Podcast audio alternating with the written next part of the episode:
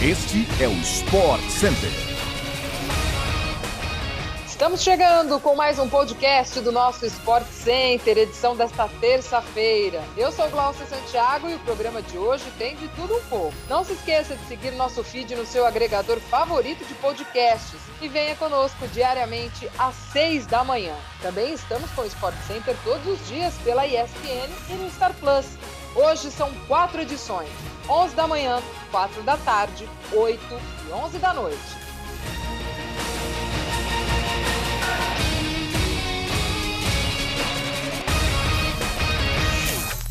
Primeiro, vamos com notícias do Botafogo. O clube carioca oficializou a assinatura de uma oferta vinculante com o norte-americano John Textor para a venda de 90% da SAF do Glorioso.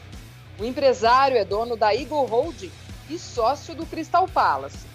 O presidente do Botafogo, Durcésio Melo, confirmou o acordo nas redes sociais e agradeceu pelo carinho do empresário com a torcida alvinegra. Além disso, o Melo também comemorou o que chamou de processo de profissionalização do clube. A venda, quando concretizada, deve render 50 milhões aos cofres do Botafogo, que foi campeão da Série B do Campeonato Brasileiro de 2021. Os termos do acordo ainda serão votados pelo Conselho Deliberativo e também pelos sócios do clube. O tenista Novak Djokovic venceu ontem uma batalha judicial para ficar na Austrália e competir no Australian Open. Mesmo sem ter sido vacinado contra a Covid-19, o sérvio teve o seu visto restabelecido por um juiz do Tribunal Federal do país.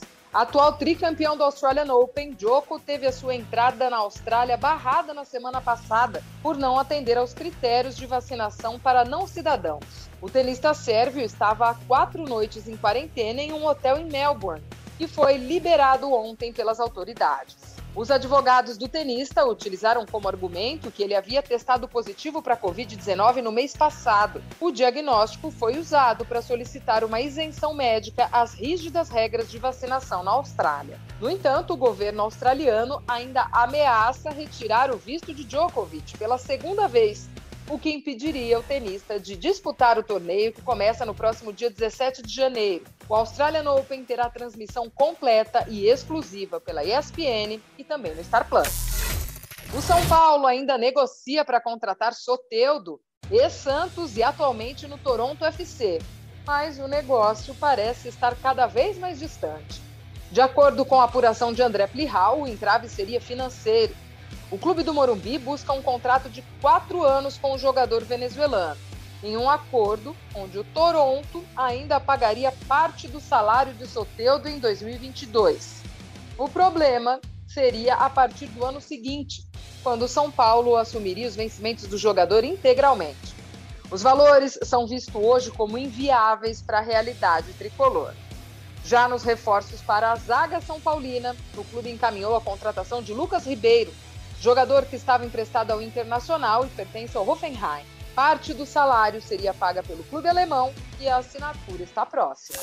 O Flamengo apresentou ontem o técnico Paulo Souza, português que assinou contrato de duas temporadas. O treinador falou pela primeira vez em entrevista coletiva no Ninho do Urubu e valorizou a oportunidade de comandar a equipe do Flamengo. Questionado sobre a possibilidade de colocar Pedro e Gabigol juntos no ataque, Souza não descartou mas deixou claro que só poderá ter uma definição mais concreta depois dos trabalhos no campo. Além disso, o comandante indicou que pode utilizar Bruno Henrique em outras dinâmicas, até mais próximo à área adversária. A pedido de Paulo Souza, o Flamengo também acertou a permanência do meio-campista Thiago Maia, que custará 4 milhões de euros aos cofres do clube rubro-negro, cerca de 25 milhões de reais. A compra será finalizada junto ao Lille da França, que detém os direitos econômicos do jogador. O Flamengo ainda não voltou aos gramados em 2022, mas segue a todo vapor no Novo Basquete Brasil. O time, que atualmente é o segundo colocado da liga, enfrenta hoje a forte equipe do Bauru às 8 da noite no Maracanãzinho. A partida terá transmissão ao vivo pela ESPN e também no Star Plus. Desejo do Corinthians para a camisa 9 do clube, o uruguaio Edinson Cavani deve permanecer até junho no Manchester United. Segundo o técnico interino do clube, Ralf Rangnick, o jogador prometeu ficar até o fim da temporada em conversa privada entre os dois. O centroavante tem contrato até o meio do ano e já esteve vinculado a especulações de transferência para Barcelona e Corinthians. Rangnick afirmou que o uruguaio garantiu a permanência também para ser um modelo para os jovens jogadores. O United é atualmente o sétimo colocado na Premier League e busca uma recuperação na temporada. O campeonato inglês volta às telas da ESPN hoje. Southampton enfrenta o Brentford às 4h45. Jogo com transmissão ao vivo pela ESPN e no Star Plus. O Corinthians vê Cavani mais longe, mas deve intensificar a busca por Diego Costa. Segundo a apuração do nosso repórter Flávio Ortega, o centroavante seria a opção mais viável aos olhos da diretoria corintiana. E as conversas com o staff do jogador podem acontecer nos próximos dias para formalizar uma proposta. Diego Costa está de férias na Espanha após ser campeão brasileiro e da Copa do Brasil com o Galo em 2021. Segundo informações obtidas pela ESPN na semana passada, o jogador deixou o Atlético Mineiro livre de multa rescisória e estaria livre para assinar com qualquer clube.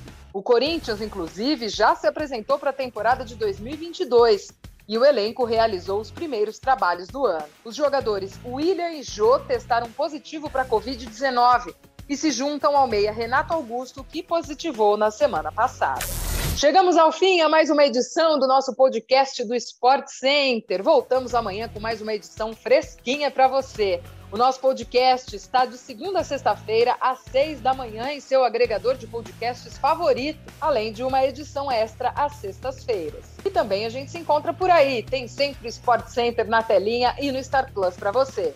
Beijo grande, até a próxima!